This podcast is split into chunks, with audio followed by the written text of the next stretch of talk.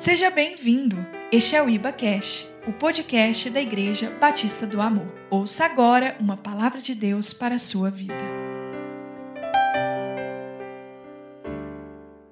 Eu quero te convidar a abrir a tua Bíblia em Filipenses, no capítulo 3, versículo 4. Filipenses 3, versículo 4. O tema da ministração de hoje é a missão de, ser, de sermos pais espirituais. Amém?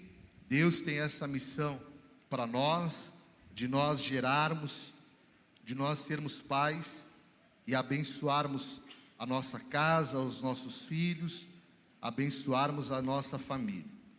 Filipenses capítulo 3, versículo 4 a 7. Filipenses 3, versículo 4 a 7, que diz assim: Bem que eu poderia confiar também na carne. Bem que eu poderia confiar também na carne.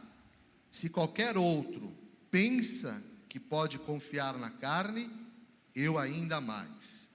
Circuncidado ao oitavo dia, da linhagem de Israel da tribo de Benjamim, hebreu de hebreus. Quanto à lei, fariseu. Quanto ao zelo, perseguidor da igreja. Quanto à justiça que há na lei, irrepreensível. Mas o que para mim era lucro, isto considerei perda por causa de Cristo. Amém? Se você puder fechar os teus olhos, nós vamos consagrar ao Senhor. Pai, eu te louvo pela tua palavra. A tua palavra, Pai, ela nos edifica. A tua palavra, ela nos limpa, nos purifica. E como ela nos fortalece. Ela é lâmpada para os nossos pés. Pai, a tua palavra, ela nos dá discernimento ela tira as escamas dos nossos olhos. Pai, eu venho a Ti te pedir, usa minha vida como instrumento. Pai, eu tenho um desafio conseguir transmitir aquilo que o Senhor colocou no meu coração.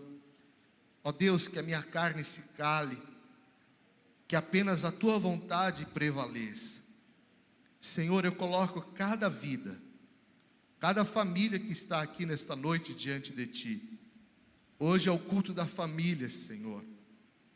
O meu desejo na Tua presença é que essas famílias sejam poderosamente abençoadas, sejam cheias, ó Deus, da Tua presença, sejam cheias, Deus, do Teu amor, que essas famílias sejam marcadas, cada homem, mulher, criança, jovens, todos que estão aqui aqueles que estão assistindo a ministração. Ó Deus, eu coloco a minha vida na tua presença e eu te peço, Pai, usa-me, Senhor, na tua presença. Pai, os nossos corações estão abertos, os nossos ouvidos atentos a ouvir a tua voz, a receber a tua palavra, e nós te louvaremos e te bendiremos em todos os dias, em nome de Jesus.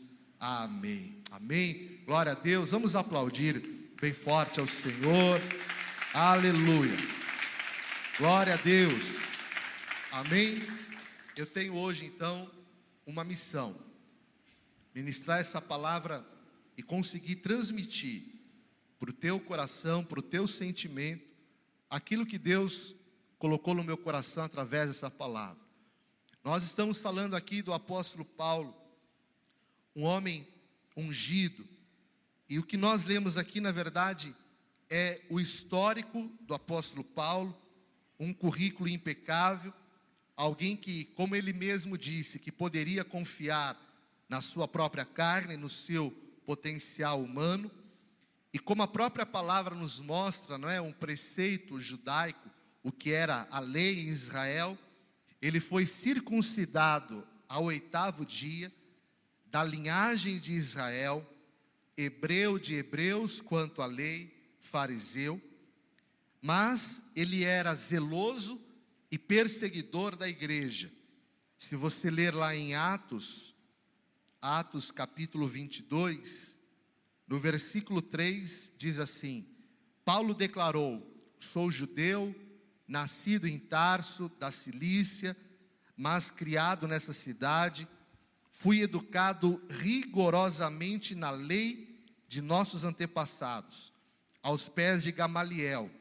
E quem era Gamaliel? Gamaliel, ele era um mestre da lei, ele era um fariseu, acatado por todo o povo, um homem renomado, doutor da lei. Paulo, então, ele foi formado aos pés de um homem que tinha todo o conhecimento da lei. E diz assim: sendo tão zeloso por Deus, assim como estáis sendo vós neste dia. Então, Paulo, ele nos mostra aqui todo o seu currículo. Paulo, ele tinha muito conhecimento da palavra, e quando nós começamos a ler o livro de, de Atos, inicialmente ele era chamado de Saulo, e ele era perseguidor da igreja. É um dos primeiros momentos em que a Bíblia relata que os cristãos, eles foram chamados de os do caminho. E Saulo então perseguia os cristãos da igreja primitiva, e ele mandava bater, ele mandava prender, porque ele era zeloso ao extremo em relação à lei, e na sua ótica religiosa e espiritual, Saulo não enxergava naquelas pessoas que elas estavam de forma fiel cumprindo a palavra. E lá no livro de Atos, no capítulo 9, eu gostaria que você abrisse, por favor, Atos 9, versículo 1. Nós vamos ler a passagem que fala sobre a conversão de Saulo. Um homem que de certa forma ele era até violento nas suas atitudes. Saulo ele era radical no seu posicionamento religioso e espiritual. E de tão radical que ele era, as pessoas elas tinham medo de Saulo. Qualquer cristão que tivesse notícia que Saulo estava perto, essa pessoa teria medo, porque ele era muito violento por causa do seu radicalismo, a sua forma de agir. E aí eu te pergunto: como que um homem que seguiu a doutrina da lei por anos, que foi formado desde a sua origem, desde a sua raiz nessa estrutura, o que aconteceu com esse homem que fez com que ele tivesse uma conversão poderosa? Nós vamos ver aqui em Atos 9. Saulo respirando ainda ameaças e morte contra os discípulos do Senhor, dirigiu-se ao sumo sacerdote e lhe pediu cartas para as sinagogas de Damasco. Então ele foi até a sinagoga de Damasco, ele foi diante do, do sacerdote, e o que ele pede? Cartas. E essas cartas davam a ele autorização para mandar prender, mandar bater nas pessoas que eram os cristãos da época, a fim de que, caso achasse alguns que eram do caminho, assim homens como mulheres, os levasse presos para Jerusalém.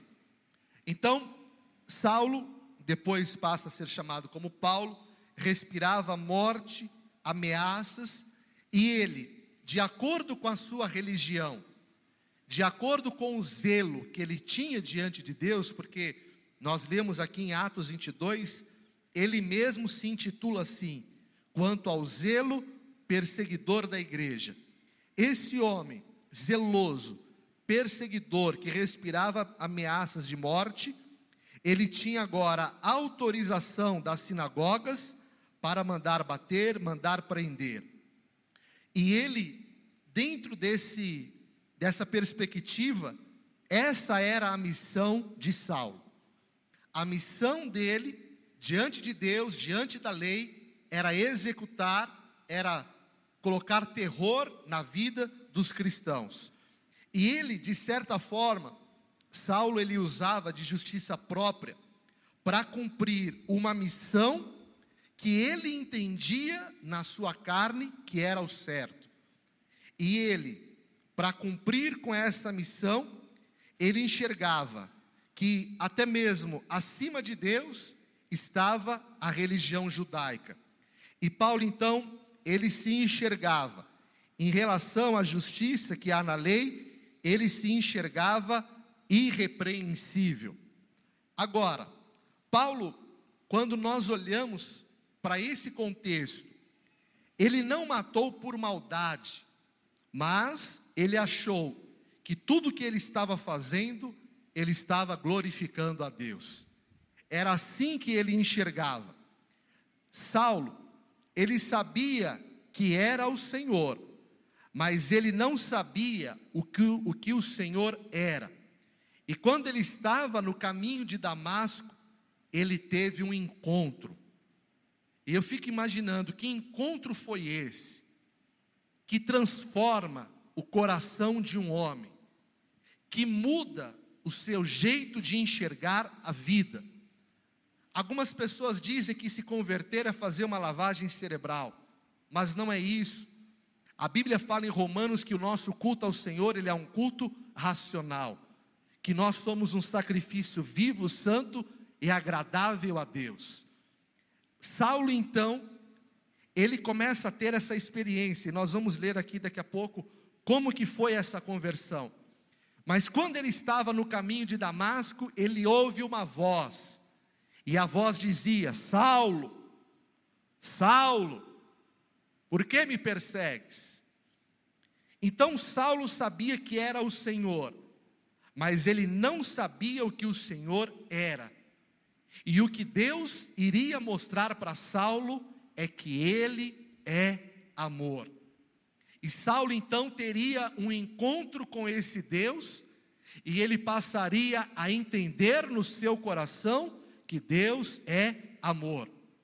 E em nome da religião, Saulo estava julgando, estava excluindo as pessoas, ele estava agindo com zelo, mas sabe o que acontece? Ele estava agindo numa motivação errada. Nesse ano da missão, Deus vai colocar uma motivação certa no teu coração. Quando você se move numa motivação certa, você consegue conquistar um coração que agrada ao Senhor.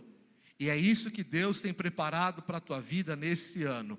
O teu coração é o coração que agrada ao Senhor. Deus então vai nos levar a termos essa motivação certa. E Saulo poderia dizer: Eu não estou te perseguindo, Senhor. Eu não estou matando as pessoas simplesmente porque eu quero mas eu estou cumprindo a tua vontade. Era assim que ele enxergava. Mas o amor de Deus trouxe no coração dele um arrependimento. Agora, esse encontro de Saulo com Cristo, a luz que brilhou diante dele, diga assim comigo, fez Paulo se localizar e se reposicionar. Como Saulo estava com uma motivação errada. Deus queria que ele se localizasse, que ele se reposicionasse, sabe? Na nossa caminhada cristã, ainda que a gente não perceba, durante a nossa caminhada, o nosso sentimento, muitas vezes, ele muda. A nossa motivação, muitas vezes, ela muda, sem nós percebermos. E com isso, a nossa prioridade também em relação a Deus, ela vai mudando. Só que esse reposicionamento fez com que Deus pegasse Paulo daquele caminho de Damasco e o colocasse no caminho que Deus tinha para ele.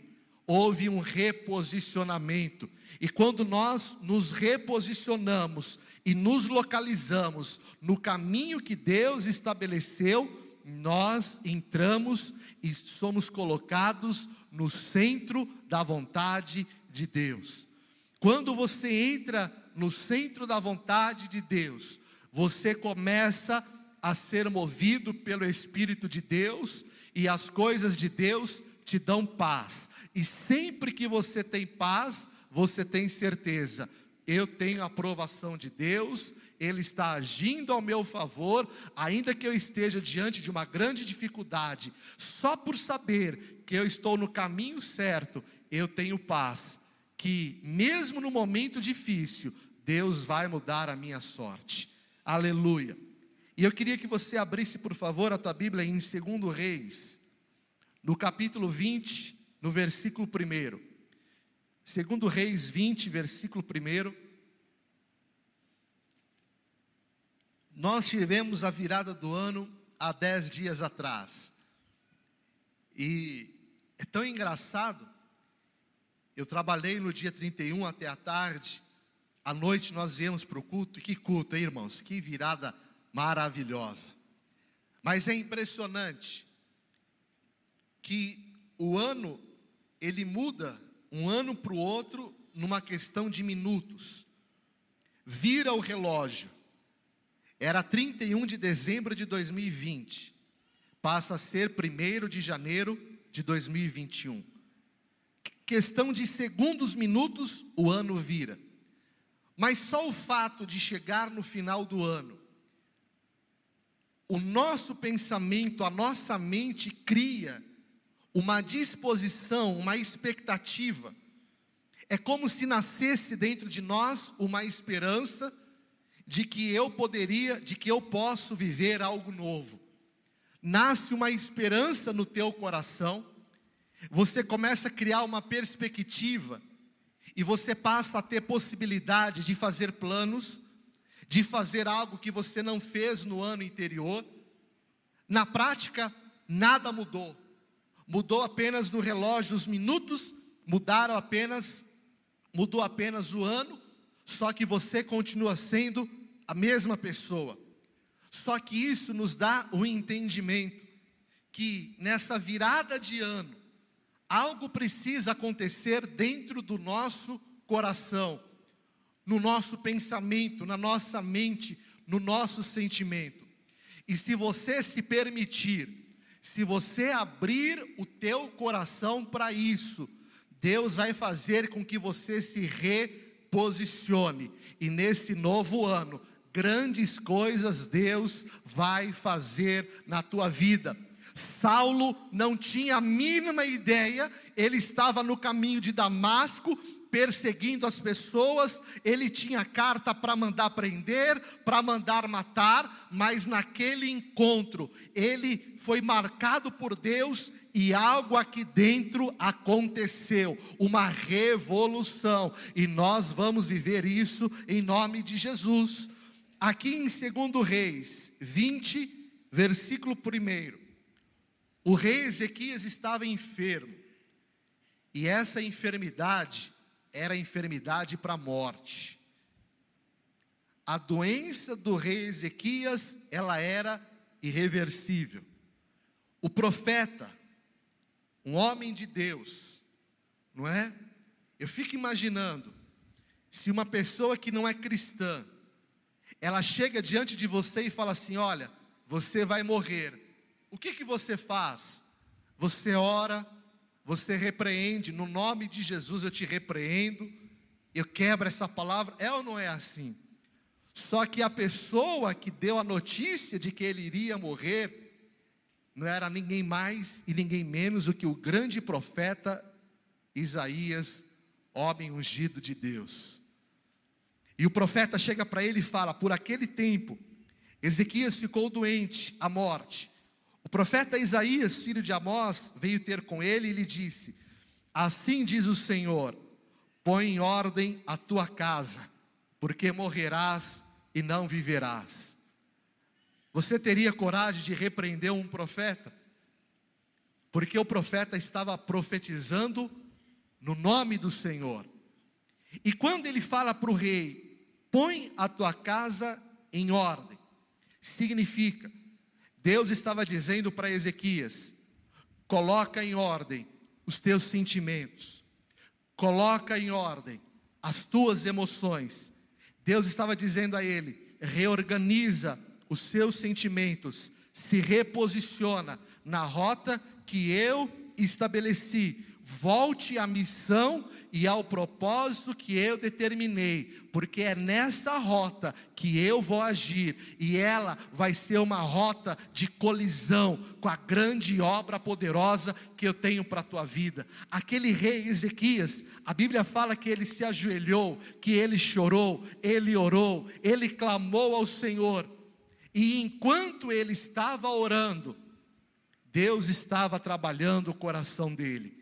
Enquanto ele estava buscando a Deus, ele estava sendo reposicionado, o seu sentimento estava sendo reorganizado. E sabe que Deus disse a ele: Eu estou te dando mais 15 anos de vida.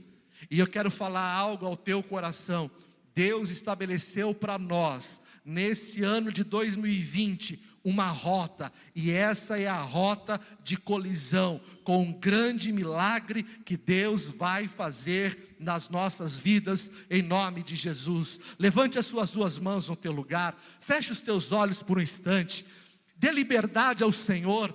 Deixe o teu coração ser guiado pelo Espírito Santo de Deus. Irmãos, quando eu entro nesse lugar, nada e ninguém manda em mim senão o Senhor. Eu me lanço, eu me entrego. Quando nós cantamos, nós cantamos, eu me rasgo por inteiro. A palavra de Deus está te dizendo, Ele quer te colocar num caminho. O caminho de Deus para a tua vida este ano é uma missão. Deus vai te usar nesta missão. E nesta noite eu profetizo: esta missão, ela vai começar na tua casa, na tua família, no teu casamento, na vida dos teus filhos. O ano da missão vai trazer uma revolução poderosa na tua casa. E eu profetizo no nome de Jesus, no dia 31 de dezembro de 2021, você vai subir neste altar e o maior testemunho da tua vida vai ser: Deus fez uma obra poderosa na minha família, em nome de Jesus. Aleluia, aleluia. Senhor, nós estamos aqui nos reposicionando a entrarmos na tua rota. Irmãos, a nossa prosperidade e felicidade, ela se manifesta quando nós estamos na rota que Deus estabeleceu. A irmã Dilce pregou aqui na quinta-feira sobre Jonas. E ele foi parar na boca do peixe porque ele saiu da rota que Deus tinha estabelecido. Mas quando ele se reposicionou, quando ele reorganizou os seus sentimentos, o primeiro sinal de Deus foi um grande livramento. Deus o salvou da morte. Deus salvou o rei Ezequias da morte. E quando ele se reposicionou, algo poderoso aconteceu na vida dele. Deus estava dizendo ao rei Ezequias: Eu sou Deus criador dos céus e da terra. Eu sou Deus que cura, eu sou Deus que sara. Deus estava dizendo: Ezequias, desperta, desperta, Ezequias, volte ao meu caminho, volte a me amar, volte a ter um coração que me agrada Deus estava dizendo: Ezequias, desperta, porque hoje eu estou te chamando. E o quebrantamento daquele homem fez com que ele fosse poderosamente abençoado. E irmãos, Deus queria mostrar a Paulo exatamente esse reposicionamento. E algo que eu quero falar ao teu coração, ainda que Paulo enxergasse fisicamente, ele estava cego espiritualmente. E Saulo precisava enxergar como Deus enxerga. Sabe como que Deus enxerga? Através do filho do seu amor. Jesus ele disse: Ninguém tira a minha vida, pelo contrário, eu espontane espontaneamente a dou. Eu tenho autoridade para entregar e também para reavê-la. Este mandato recebi de meu Pai. 2 Coríntios 3,6: O qual nos habilitou para sermos ministros de uma nova aliança. Diga assim: Eu sou ministro de uma nova aliança.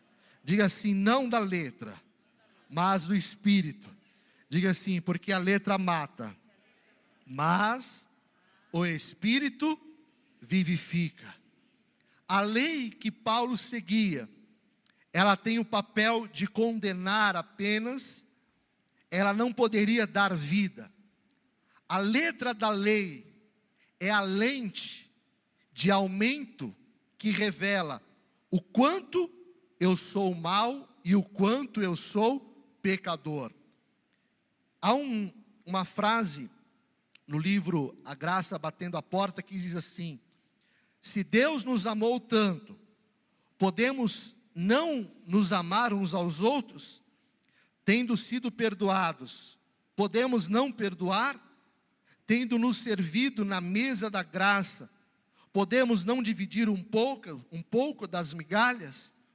A dinâmica de conceder graça é a chave para entendê-la, pois é quando perdoamos os outros, diga assim, que eu começo a sentir o que Deus sente. O perdão é algo maravilhoso que nós recebemos de Cristo. E você vai entender por que, que eu estou falando do perdão. Vamos voltar lá no livro de Atos, no capítulo 9, no versículo 3. Atos 9, versículo 3 a 9. Atos 9, versículo 3. Vamos ler até o 6. Seguindo ele estrada fora, ao aproximar-se de Damasco, subitamente uma luz do céu brilhou ao seu redor, e caindo por terra, ouviu uma voz que lhe dizia: Saulo, Saulo, por que me persegues? Ele perguntou: Quem és tu, Senhor? E a resposta foi: Eu sou Jesus, a quem tu persegues. Mas levanta-te e entra na cidade, onde te dirão o que te convém fazer. Os seus, os sete, os seus companheiros de viagem pararam emudecidos ouvindo a voz, não vendo contudo ninguém. Então se levantou Saulo da terra e abrindo os olhos, diga assim: nada podia ver. Diga assim: ficou cego e guiando pela mão levaram-no para Damasco. Esteve três dias sem ver, durante os quais nada comeu, nem bebeu. A cegueira física de Paulo, ela é uma extensão da cegueira espiritual que ele vivia. Deus o deixou três dias cego, para mostrar a ele que, por mais que ele fosse zeloso à lei, ele estava sendo morto pela letra da lei, e ele estava cego em relação à missão que Deus tinha para ele. Paulo teve um encontro com Cristo no caminho de Damasco. Cristo o curou da cegueira. Deus se revelou a ele, tirando as escamas e fazendo ele enxergar a verdadeira esperança do seu chamado. E eu fico imaginando que luz é essa que iluminou de forma poderosa o seu coração. Efésios 1:8 vai dizer: Oro ainda para que os olhos do vosso coração sejam iluminados, para que saibais qual é a real esperança do chamado que ele vos fez Quais são as riquezas da glória da sua herança no santo? Aquele encontro de Saulo, aquela luz iluminou os olhos do seu coração e ele passou a enxergar a grandeza do chamado que Deus tinha para ele. Paulo estava sendo transformado. Aquele homem perseguidor, aquele homem que mandava prender, mandava matar, homem violento em relação aos cristãos, estava sendo marcado. E no versículo 10 diz assim: Ora, havia em Damasco, Atos 9, 10, havia em Damasco um discípulo chamado Ananias. Disse-lhe o Senhor numa visão: Ananias, ao que respondeu: Eis-me aqui, Senhor. Então o Senhor lhe ordenou: Dispõe-te, Ananias, vai a uma rua que se chama direita, e na casa de Judas procura por Saulo, apelidado de Tarso, porque ele está orando. Versículo 12: E viu entrar um homem chamado Ananias e impor-lhe as mãos para que recuperasse a vista. Ananias, porém, respondeu: Olha o que Ananias responde: Senhor, de muitos tenho ouvido a respeito deste homem, quantos males ele tem feito aos teus santos em Jerusalém. E para aqui trouxe autorização dos principais sacerdotes para prender todos que invocam teu nome. Eles tinham medo de chegar perto de Saulo, mas o Senhor lhe disse: Vai, diga assim: Ananias recebeu uma missão, vai, porque este é para mim um instrumento escolhido para levar o meu nome perante os gentios e reis, bem como perante os filhos de Israel. Pois eu lhe mostrarei quanto lhe importa sofrer pelo meu nome. Então Ananias foi, e entrando na casa, impôs sobre ele as mãos, dizendo: Saulo, irmão, o Senhor me enviou a saber, o próprio Jesus, que te apareceu no caminho por onde vinhas, para que recuperes a vista e fiques cheios do Espírito Santo. Imediatamente lhe caíram dos olhos como que umas escamas, diga assim, e ele tornou a ver. A seguir levantou-se e foi batizado. Uma obra completa, transformadora, resgatadora. 21. Ora, Todos os que ouviam estavam atônitos e diziam: Não é este, esse homem convertido que foi batizado, não é ele que exterminava em Jerusalém? E para aqui veio precisamente com o objetivo de levar amarrado os principais, o, aos principais sacerdotes? 26. Tendo chegado a Jerusalém, procurou se juntar-se com os discípulos. Diga assim junto comigo: todos, porém, o temiam, não acreditando que ele fosse discípulo. Saulo estava agora reposicionado, e ele vai ao encontro dos outros discípulos, os apóstolos. Quando ele chega à presença dos outros apóstolos, discípulos, o que eles dizem? Nós não acreditamos que ele foi transformado. As próprias pessoas não confiavam que Paulo havia sido verdadeiramente convertido e transformado. E por um momento, alguém que era um grande instrumento de Deus estava sendo rejeitado, porque na carne as pessoas não acreditavam que ele era ungido de Deus. Versículo 27. Mas Barnabé, tomando-o consigo, levou aos apóstolos e contou-lhes como ele vira o Senhor no caminho, e que este lhe falara, e como em Damasco pregara ousadamente em nome de Jesus. Sabe o que Barnabé ele fez? Ele abraçou a Paulo. Barnabé acolheu a Paulo. E ele coloca as mãos nos ombros de Paulo. E o conduz aos discípulos e fala para eles: Eu conheço esse homem. Eu conversei com ele. O testemunho dele é poderoso.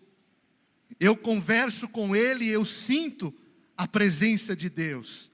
Barnabé exerce o amor de Deus o amor de adoção, o amor de paternidade.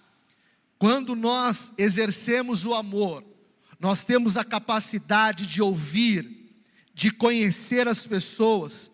E Barnabé defende Paulo, E essa atitude de Barnabé fez com que Paulo se sentisse incluído, fez com que Paulo se sentisse participante daquela família, a atitude de alguém que cuida do irmão.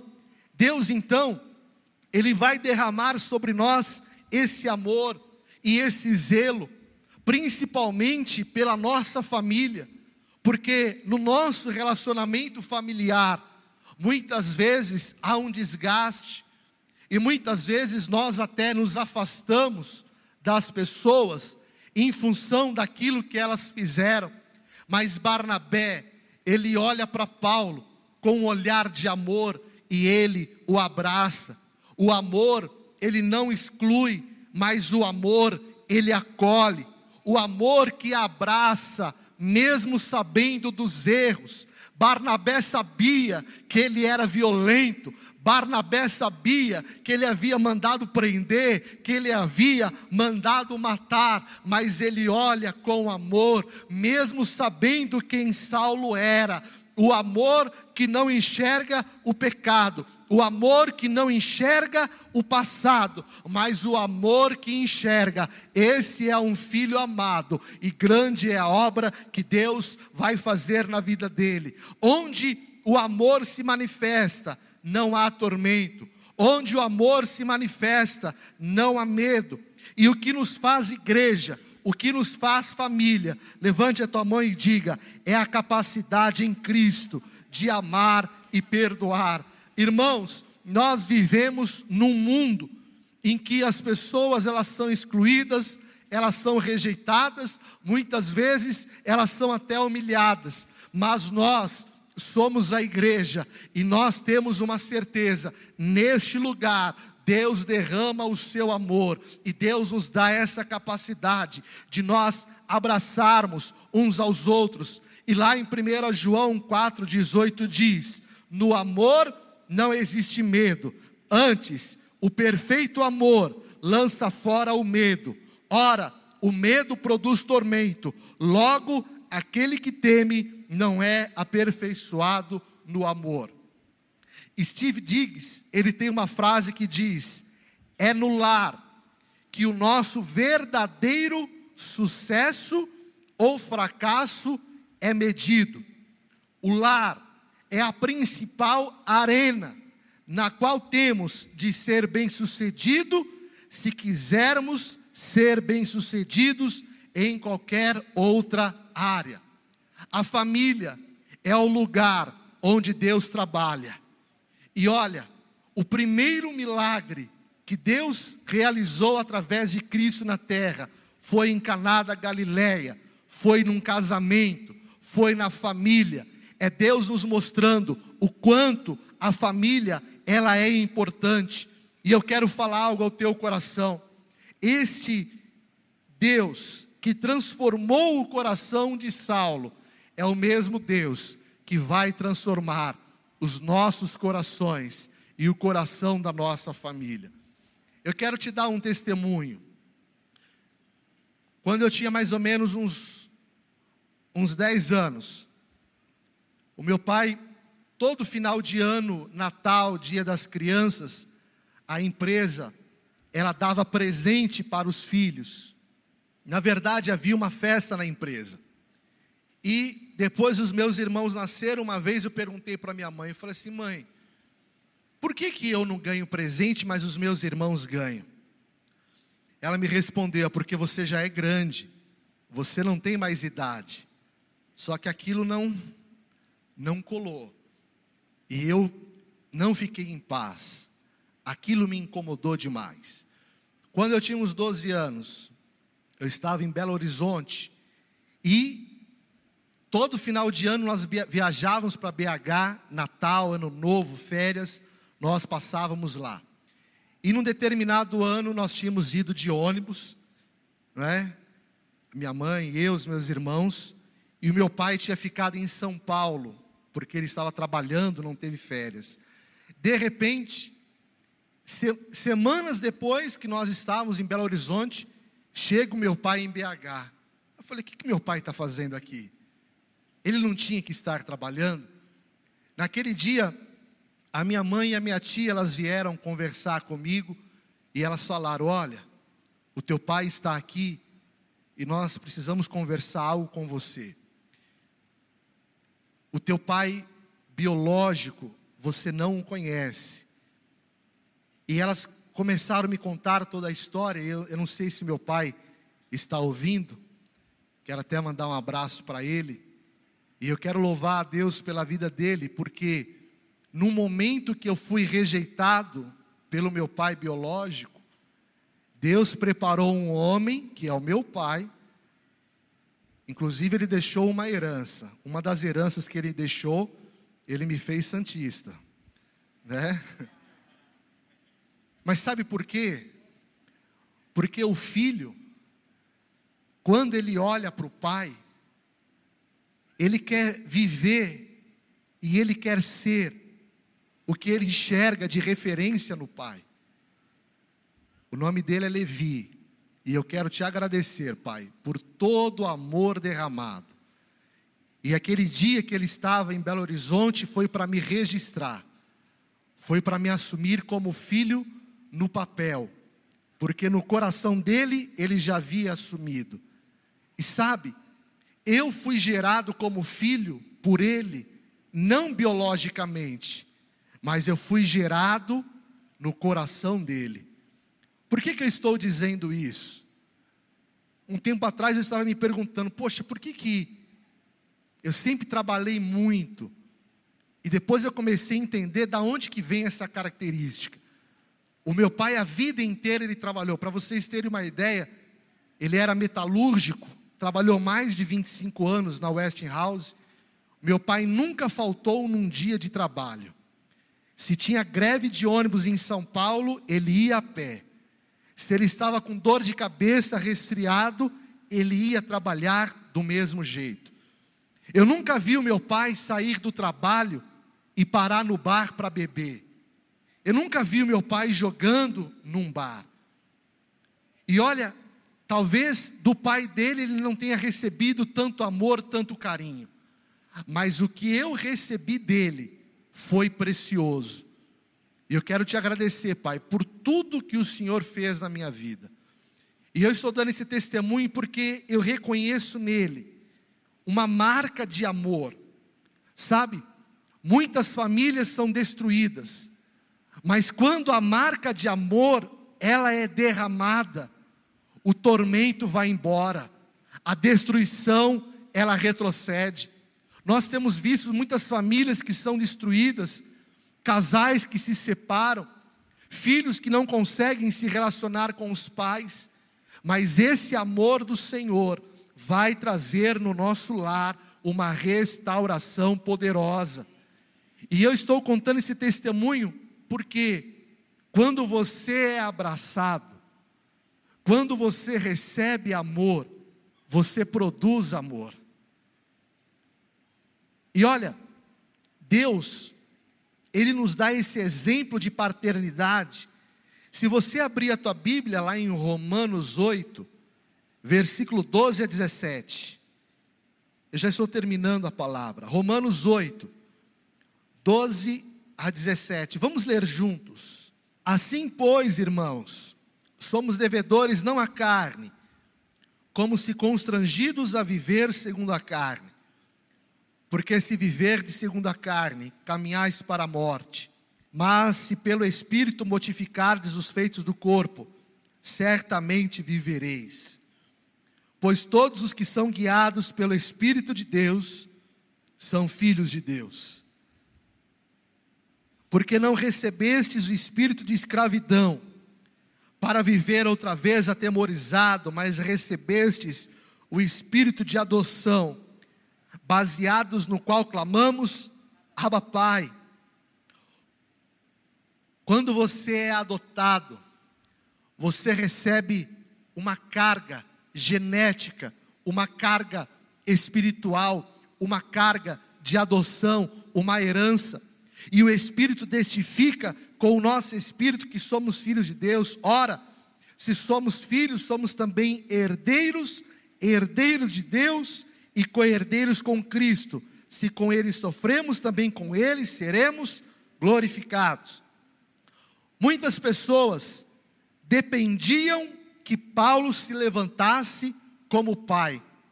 Aquele que foi perseguidor da igreja, Deus o levanta como um pai sobre a igreja, na igreja primitiva. Aquele que antes matava, Deus agora usa Paulo para que ele pudesse gerar. Muitas pessoas dependiam que Paulo se levantasse como pai. Ele foi chamado para fazer a diferença. E nós somos chamados nessa missão, fazer a diferença no nosso lar. O homem que perseguia, que batia, que mandava prender, agora se tornou um pai amoroso que gerou muitos filhos. Alguém que passou a ter até dores de parto Paulo passou a ter. E em nome de Jesus, eu quero ministrar rapidamente quatro situações. Este amor, ele nos faz, em primeiro lugar, pai espiritual. E o pai espiritual é aquele que gera filhos em Cristo. Existem pais que não geraram filhos biologicamente, mas os geraram no coração. Os filhos espirituais são gerados no coração, através do amor, e esta é uma relação profunda. E aqueles que são pais naturais, seja biológico ou não, o Senhor vai te usar para gerar filhos duas vezes. O primeiro filho que a gente gera é de forma natural, ou biológico, ou através da adoção. Mas a segunda vez que nós o geramos como filhos, nós o geramos espiritualmente. Você que é pai e mãe, você que ainda não é pai, e você tem esse desejo diante do Senhor, levante as suas mãos. Levante as suas mãos no teu lugar. Feche os teus olhos. Diga: Eu vou gerar filhos espiritualmente. Diga: Minha casa vai ser transformada, porque o Senhor vai me dar uma herança espiritual. Irmãos, isso é algo poderoso. Os teus filhos vão enxergar em você e vão desejar, por ver em você esta marca, eles vão seguir esse caminho espiritual. O pai espiritual, diga assim, é aquele que dá exemplo aos filhos. Pais ensinam os filhos, não apenas pelo que dizem, mas sobretudo pelo que fazem. Os filhos aprendem primeiro pelo exemplo, depois por aquilo que ouvem. O exemplo não é apenas uma forma de ensinar, mas é uma forma eficaz. E Paulo, ele se tornou pai, porque ele passou a ser um exemplo. E nós, aqui na família Iba, nós vamos gerar muitos filhos neste ano. Nós vamos gerar muitos filhos na célula. Grande vai ser a obra que Deus vai fazer. Os pais espirituais são aqueles que vivem este amor.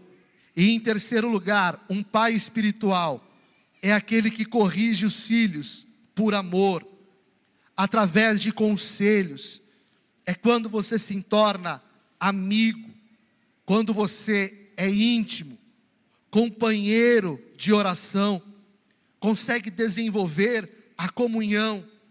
São pais que buscam conhecimento da palavra para ensinar e dar conselho aos seus filhos. São filhos que querem se relacionar com os pais, porque enxergam neles este amor e essa transformação. E em último lugar, o pai espiritual é aquele que ama, que cuida dos seus filhos. Olha, numa relação de paternidade natural, quando há disciplina sem afeto, cria-se filhos revoltados e amargurados. Quando há afeto sem disciplina, cria-se filhos mimados e imaturos. Mas quando você entende a missão que Deus colocou sobre a tua vida, você vai gerar filhos que vão ser pessoas prósperas, ungidas, abençoadas diante do Senhor. E se você crer nessa palavra, grandes serão os testemunhos que você vai receber por tudo aquilo que os teus filhos vão viver em nome de Jesus. Fique em pé no teu lugar por um instante. O Senhor, orando por essa palavra, Deus colocou uma palavra no meu coração. E eu queria compartilhar, compartilhar e orar com vocês por essa palavra. Lá em Isaías 61 diz: Levante as suas mãos.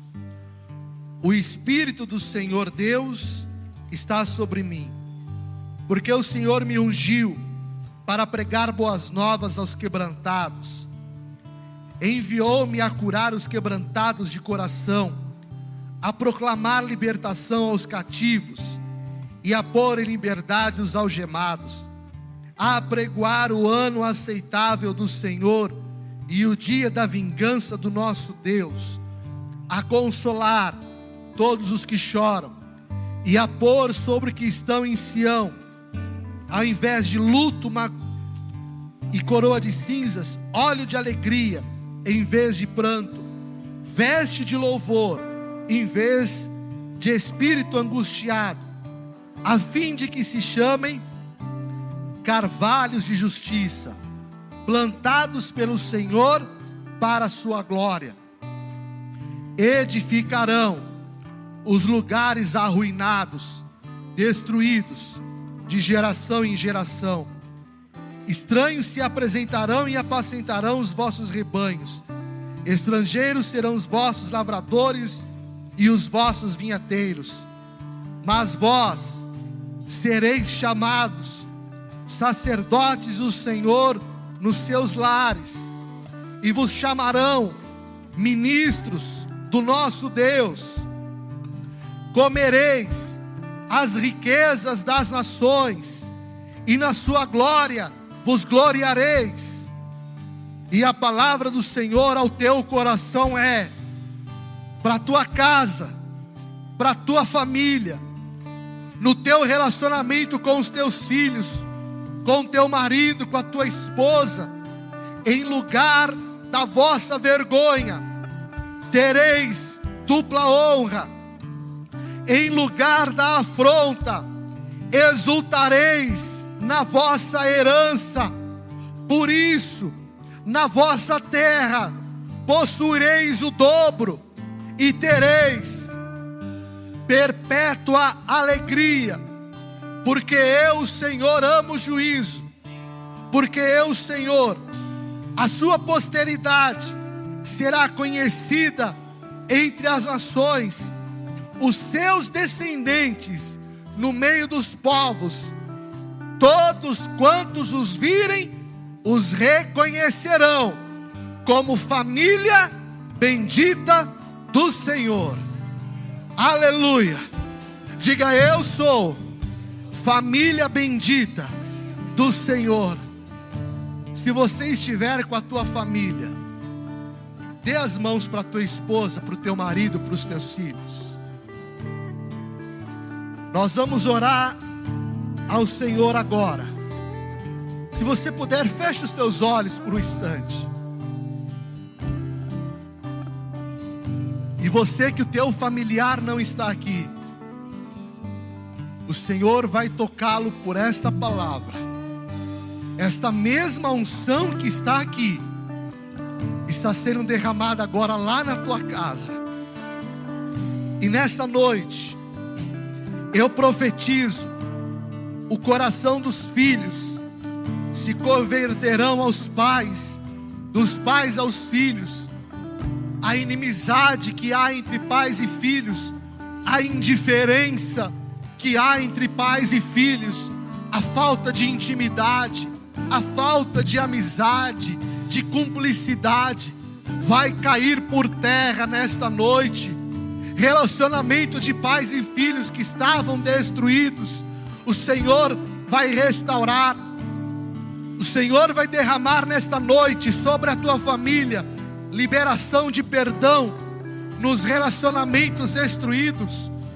Paulo foi tão perdoado e amado, tantas coisas terríveis que ele fez, mas ele recebeu o amor, e o amor do Senhor está sobre ti, e eu declaro perdão, restauração na tua família, toda indiferença, exclusão, vai ser quebrado nesta noite, relacionamentos curados, restaurados, casais que discordavam da criação e educação dos filhos, o Senhor vai trazer concordância entre os casais.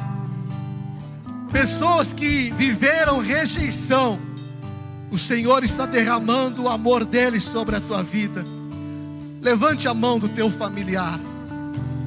Ore pelo teu filho, pelo teu marido. Ore pela tua esposa. Se você puder fechar os olhos, o Senhor vai curar a nossa família. Mas, pastor, a minha família está bem. Mas Deus vai fazer uma obra tão poderosa que até você vai se espantar com aquilo que Deus vai fazer. Aleluia. Pai, nesta noite, eu oro por todas as famílias que aqui estão aqueles que estão nos assistindo. Pai, eu oro para que haja paz no lar. Pai, eu clamo para que a gritaria, a inimizade, a discórdia, a raiva, a violência caia por terra. Pai, eu oro para que haja paz neste lar, para que haja, ó Deus, restauração eu oro, a Deus, para que o choro ele termine. E ó Pai, venham dias de alegria. Ó Deus, eu profetizo os nossos filhos, desde o mais pequeno e ao maior, serão homens e mulheres de Deus. Grande será o futuro, grande será, ó Pai, a tua obra na vida dos nossos filhos. Ó Deus, livra os nossos filhos da morte, do vício, da violência que há nesta terra. Ó oh, Pai, livra as nossas crianças da pedofilia. Ó oh, Deus de amor, quebra hoje todo jugo, todo laço familiar que trouxe destruição. Receba um tempo de paz. Receba o perdão do Senhor Recaia rabachore antarabarás. Abençoa os casais. Pai, não permita que tenha separação e divisão no meio das famílias. Oh, aleluia! Receba o amor do Senhor no teu coração. Aleluia, aleluia.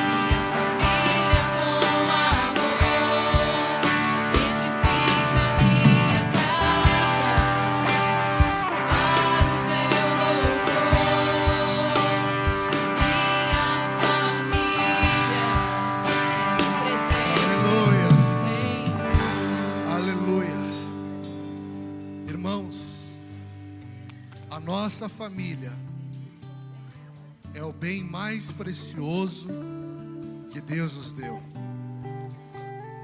Em 2008, eu havia quebrado o fêmur.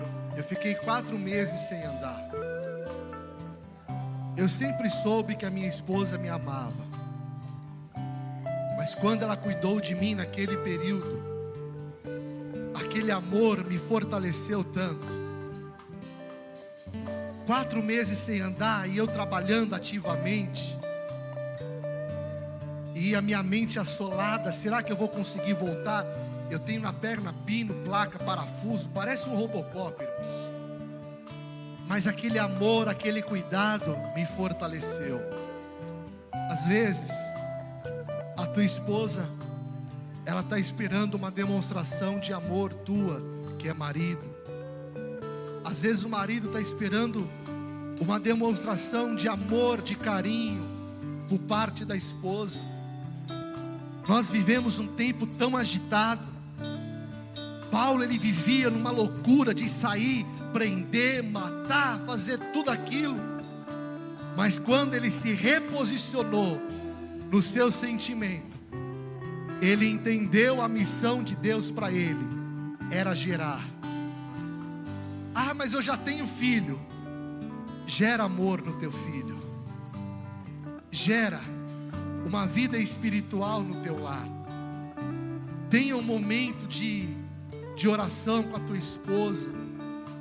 Tenha um momento de louvor na tua casa.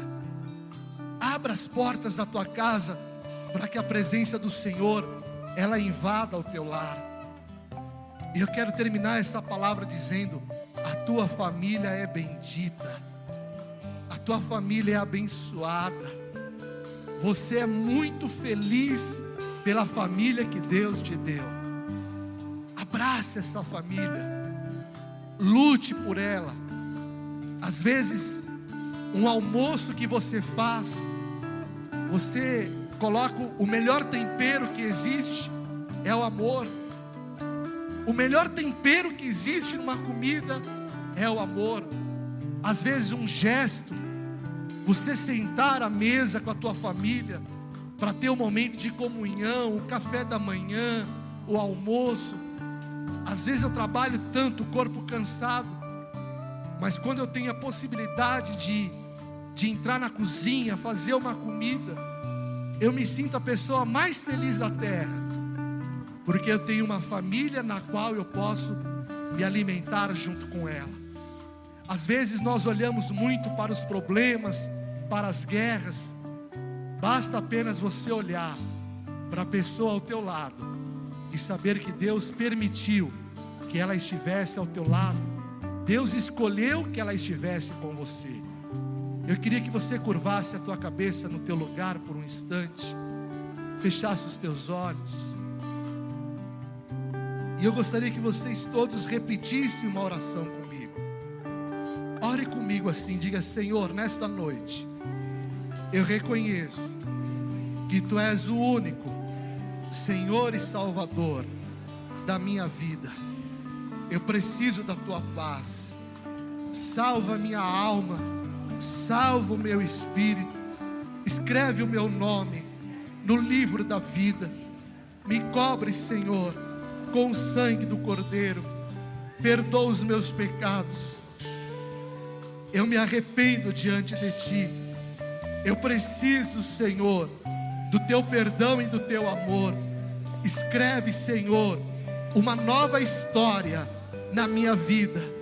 Permita-me, Senhor, viver um novo tempo. Eu declaro a tua salvação sobre a minha vida.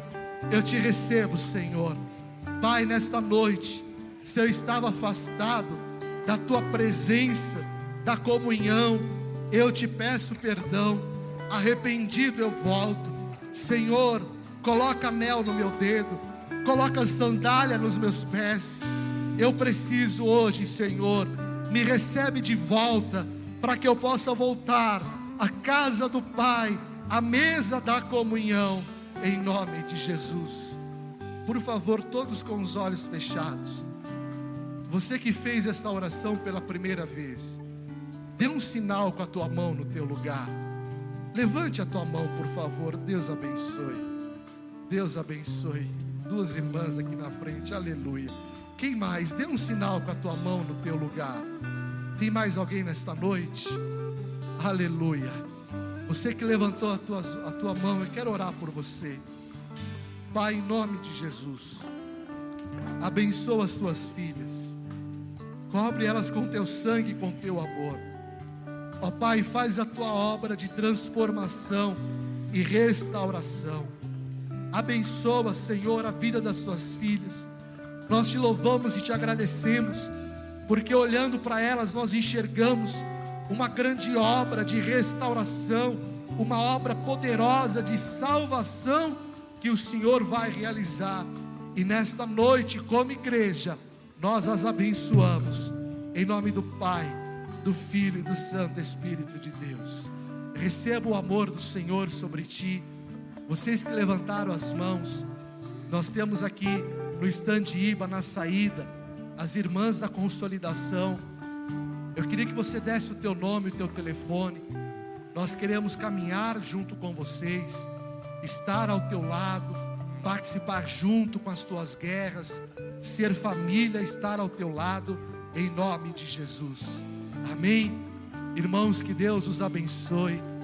Levante as tuas mãos.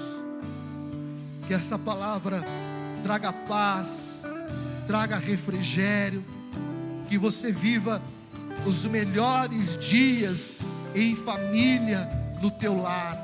Que o Senhor restaure todas as áreas, que o Senhor restaure o teu casamento, a tua família.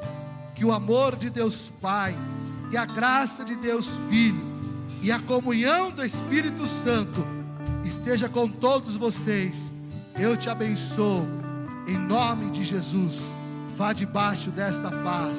Deus abençoe uma semana de vitória. Vá debaixo dessa paz, em nome de Jesus. Obrigada por acessar o IbaCast. Acesse também nossas redes sociais. Siga Igreja Batista do Amor. Até a próxima!